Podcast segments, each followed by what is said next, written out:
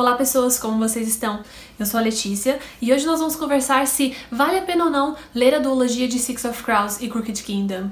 Oi gente, aqui é a Letícia do Futuro editando esse vídeo. Então, em vez de começar falando sobre o que é o Crooked Kingdom, o que é o Six of Crows, eu já fui direto pra falar sobre o livro e eu tava muito emocionada porque essa duologia se tornou uma das minhas favoritas da vida, então sei lá o que eu tava pensando na hora. Pois bem, Six of Crows e Crooked Kingdom é uma duologia que faz parte do Grishaverse, né, do mundo Grisha ali. Esse mundo foi criado pra acontecer a história ali da Alina, do Darkling, e aí depois a gente tem essa duologia que a gente chama de Six of Crows, que dentro dela vai vai ter, né, o Six of Crows e o Crooked Kingdom. E apesar da duologia se passar no mesmo universo e a gente ter alguns personagens ali que fazem parte da primeira trilogia, não é necessário que você leia os outros livros para que você possa entender. Eu vou deixar vocês agora com a Letícia do passado falando o porquê vocês têm que ler esse livro agora. Nesse vídeo a gente vai conversar sem spoilers sobre Six of Crows e Crooked Kingdom e porque eu acho que todo mundo deveria ler. Sim, eu amei a duologia e esses são meus livros favoritos da vida, mas fiquem tranquilos porque se você é aquelas pessoas que gostam de spoilers e gostam de ver alguém comentando sobre o livro que você amou. O vídeo da semana que vem vai ser naquele esquema onde eu comento sobre toda a história, pra você dar aquela relembrada, ou pra você ouvir um pouco mais sobre o plot e tal, e decidir se esse livro é pra você ou não. E antes que você se pergunte, vale a pena ler ou não? Vale, muito. Eu amo fantasia, eu amo personagens bem construídos, esse livro aqui, ele é o compilado de todas as melhores coisas do mundo, é tipo a super poderosa, sabe? É açúcar, fermento e tudo que é de bom. Então se inscrevam no canal, me ajudem aí a chegar aos mil inscritos, estamos quase chegando, que é muito, muito incrível. Eu tô muito, muito agradecida a todos vocês que se inscreveram no meu canal. E sem mais delongas, vamos falar o porquê você deve ler essa duologia agora.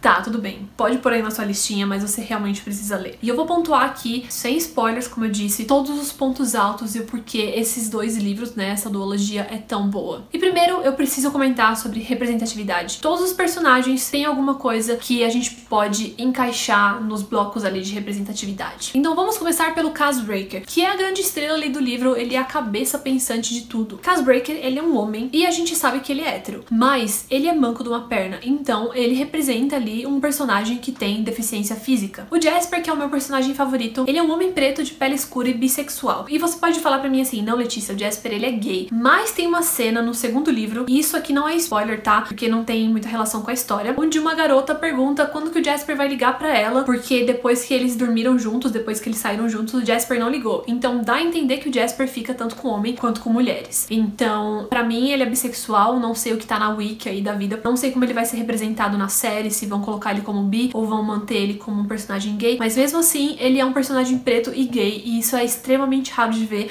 ainda mais um personagem de pele preta escura, né, que é uma coloração que a gente geralmente não vê em livros. Geralmente os autores não colocam personagens de uma coloração mais escura, eles sempre mantêm a pessoa ali no moreno claro e tal, o que não é representatividade para todas as pessoas, né, como a gente sabe, tem toda a questão do colorismo. Nós temos também a Ined, ela é de uma etnia diferente do que nós estamos acostumados a ver nos livros. Ela seria para mim uma egípcia indiana, talvez marroquina. O sobrenome dela é Braga. Eu não sei qual é a etimologia desse sobrenome, mas geralmente nas fanarts e também na série ela é representada como sendo uma mulher indiana, o que é muito interessante. Nós temos a Nina, que é uma mulher branca, porém ela é bissexual e ela comenta sobre isso em várias partes ali do livro.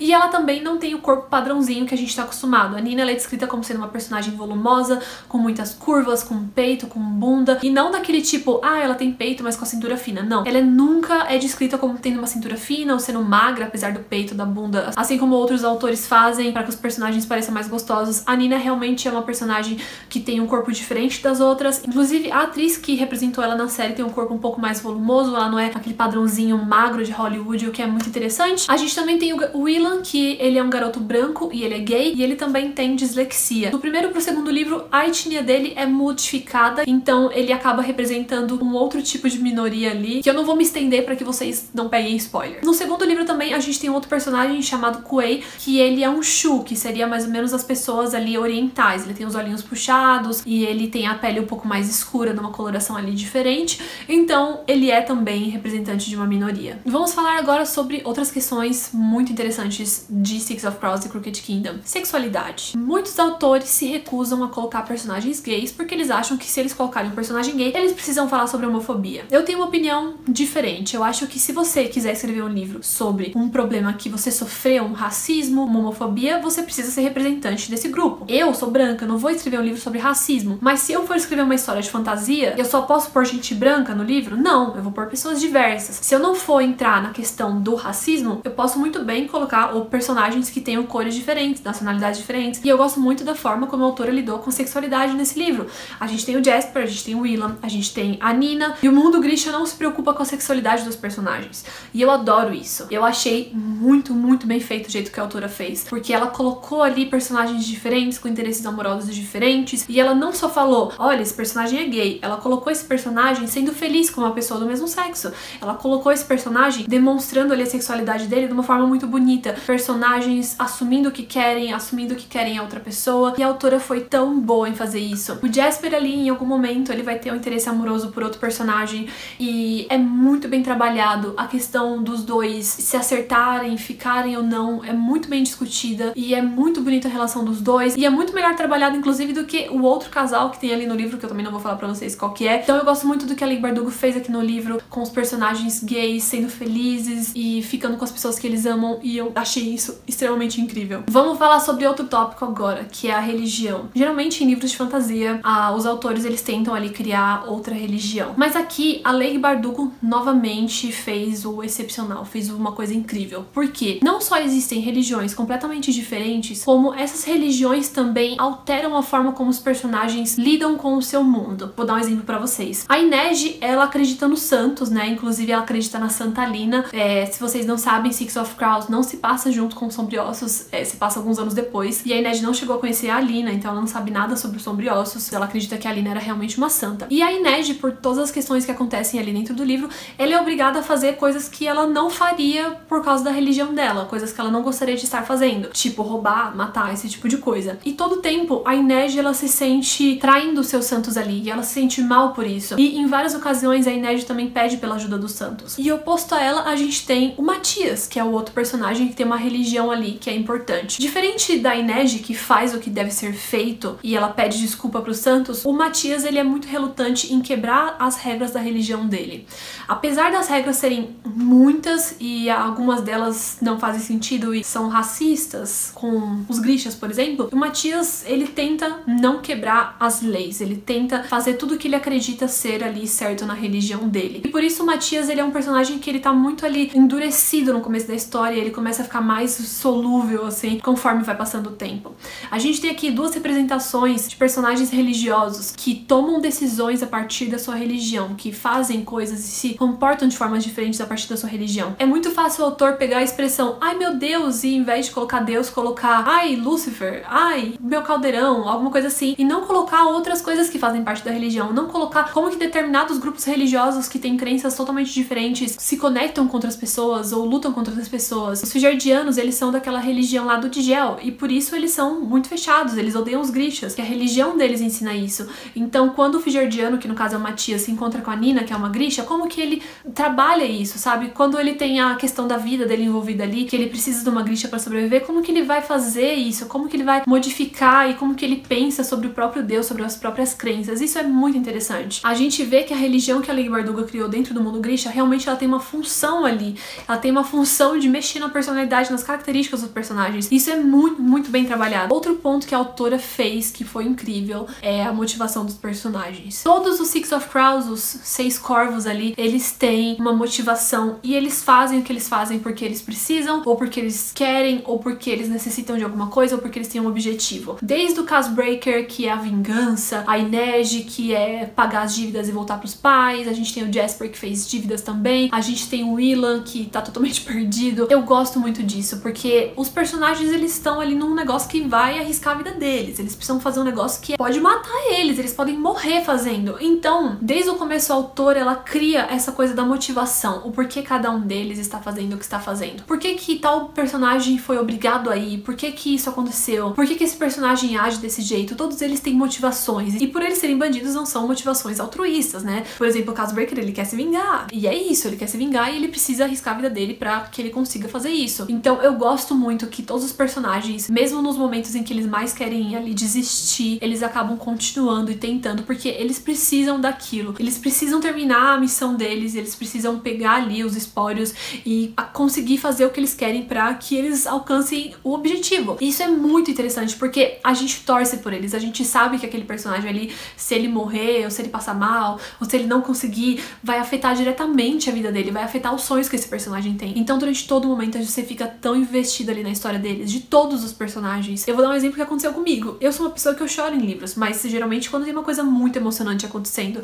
E eu me peguei chorando em diálogos da Inês, a Inês falando sobre a vida dela, e eu chorava, que nem uma criança. Quando o Cas Breaker fala sobre o passado, eu chorei. Inclusive, quando eu tava gravando meu vídeo sobre Six of Crows, que eu vou deixar linkado aqui, eu chorei recontando a história quatro, cinco vezes durante o vídeo. Eu tive que cortar as cenas de eu chorando com maquiagem borrada, porque é muito emocionante. A gente realmente acredita no que os personagens fazem, no que eles querem, qual a motivação deles. E isso foi muito bem construído pela Leigh Bardugo. Outra coisa que a autora fez muito bem foi criar a tensão e os riscos para os nossos personagens. Então, sempre ali tem aquela aura de que alguma coisa pode dar errado. Você vai sentir isso quando você estiver lendo os livros. A qualquer momento, um personagem pode escorregar, cair, bater a cabeça, morrer e ser assassinado e tomar uma facada no bucho e morrer de novo.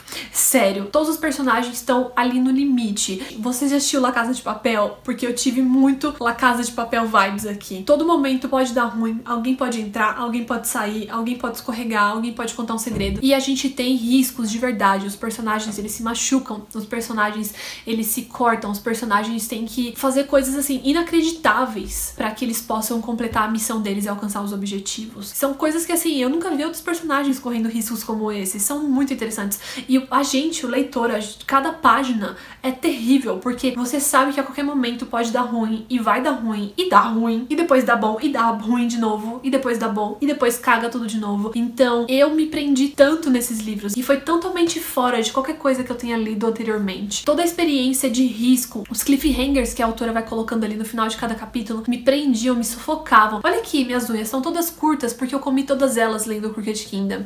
É assim, um nível de ansiedade estrondoso. Eu nunca tive tanta ansiedade lendo um livro que nem esse. E não tô falando assim de uma forma ruim, tô falando de uma forma boa. Foi muito legal, foi assim, agonizante. E eu queria saber o que era, eu queria ler, eu queria pegar o capítulo do personagem. E tem muitas reviravoltas e muitas coisas assim que acontecem uma atrás da outra. E traição. E volta e vira. E é tipo perfeito. Esse livro na questão dos riscos, na questão da tensão criada ali, é muito, muito bem feito e muito tenso o tempo inteiro. Ainda nessa questão da tensão, os capítulos são muito muito bem ritmados. Depois que a gente tem o comecinho ali, porque realmente as primeiras 50 páginas do Six of Crows são um pouco difíceis, porque a gente tem muitas informações sobre as gangues e como funciona Catterdan. A gente tem que ver que esse é o quarto, quinto livro ali do Mundo de Sombriossos.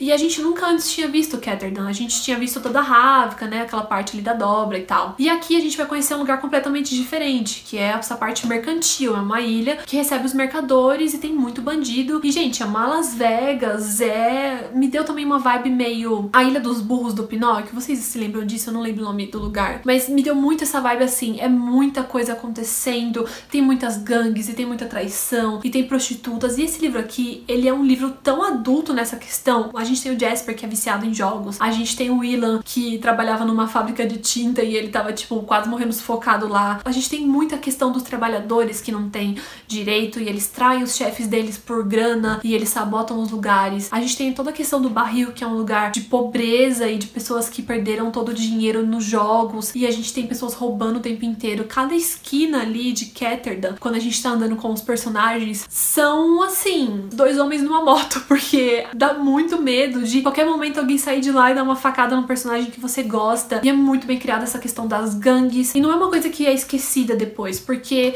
a autora coloca ali várias informações e depois praticamente todo o Crooked Kingdom, né, que é o segundo livro da duologia, vai trabalhar muito na na coisa das gangues. Então a gente já foi apresentado a elas antes e a gente já viu algumas pessoas que participam dessas gangues, como é que elas funcionam. E conforme a gente vai indo pro Crooked Kingdom, vai ficando mais fácil a gente entender quem é quem. A gente também tem vários plots envolvendo os personagens das gangues que traem as outras por dinheiro e eles foram fodidos por essa cidade. A gente tem os mercadores que acham que são melhores do que as pessoas do barril e os mercadores ainda assim precisam das pessoas do barril. A gente tem toda essa dualidade ali do capitalismo e a gente tem é, a proteção das gangues o próprio Casbreaker, né? Tipo, ele era um Zé Ninguém por N motivos e depois ele vai crescendo ali e toda a questão da fama dele vai ficando muito forte. E aí a gente acha que o Casbreaker é tudo de bom, só que quando ele vai encarar os mercadores, ele tem essa relação do tipo, os mercadores não respeitarem ele por ele ser somente um ladrão, e enquanto isso o Casbreaker tá tipo, não me subestime. E aí a gente vai vendo como todas essas relações funcionam, então eu adoro toda essa questão ali de Ketterdam, é um mundo muito, muito rico. Mas não é só de assuntos sérios que se fazem essa duologia. E eu preciso ressaltar esse ponto. Os personagens são muito engraçados. Depois que a gente já tem ali meio que a nossa opinião sobre eles, né, a relação deles estabelecidas, é que a gente vai ver mais interações e essas interações são tão engraçadas. Eu me peguei gargalhando do Jasper tantas vezes. Ele é muito, muito engraçado. E os personagens, eles vão fazendo amizade ali, né, porque alguns deles não se conhecem no começo do livro, e eles vão ficando muito íntimos e eles vão virando amigos e eles vão tendo aquela amizade maravilhosa e muito bonita.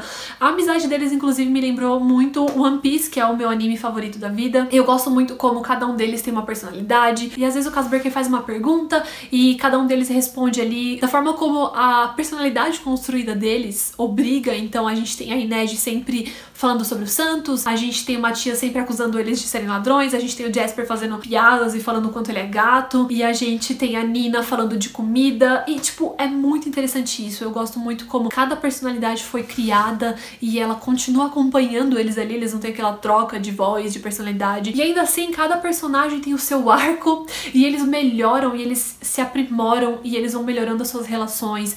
Então, nenhum continua da forma como eles começaram. Inclusive, eu gostaria de falar sobre o Quay, porque ele é um personagem que fica bem apagado no primeiro livro, né? E aí no segundo a gente vai ter bastante Quay, bastante interações deles ali. E o lance do Quay é que ele é um, ele é de Shu, né? E por isso ele não fala a língua ali dos outros personagens, mas ele começa a estudar. E conforme o livro vai passando, mesmo ele sendo um personagem assim terciário, a gente vê o quanto as interações com os personagens do Six of Crows ali tá influenciando nele. Tipo, lá pro final do livro, o Quay, ele é um personagem que assim, ele já tá batendo de frente com o Casbreaker. Ele já tá tentando tirar alguma coisa ali do grupo, fazendo piadinha, e ele tá se achando. Então, todos os personagens, todos eles, até os secundários, os terciários, até os vilões, eles mudam conforme vai passando o livro. Gente, eu sou, eu tô apaixonada por Six of Crows, tipo, é muito bom. Se a gente for falar um pouco sobre os plots, eu acredito que o Crooked Kingdom é o livro que mais tem plot que eu já vi na minha vida. Sério, a gente começa o livro achando que os personagens têm um plano, e esse plano dá errado. E aí depois eles fazem outro plano, o plano dá errado. Aí eles fazem um terceiro plano, o plano dá certo, depois dá errado, depois dá certo, depois outra coisa dá errado. E é tombo atrás de tombo. O Crooked Kingdom me causou tanta ansiedade, tanta, porque eu via que faltava tipo X páginas, eu falava, cara, não tem como resolver isso, vai dar alguma coisa ruim, e aí dava ruim e depois dava bom.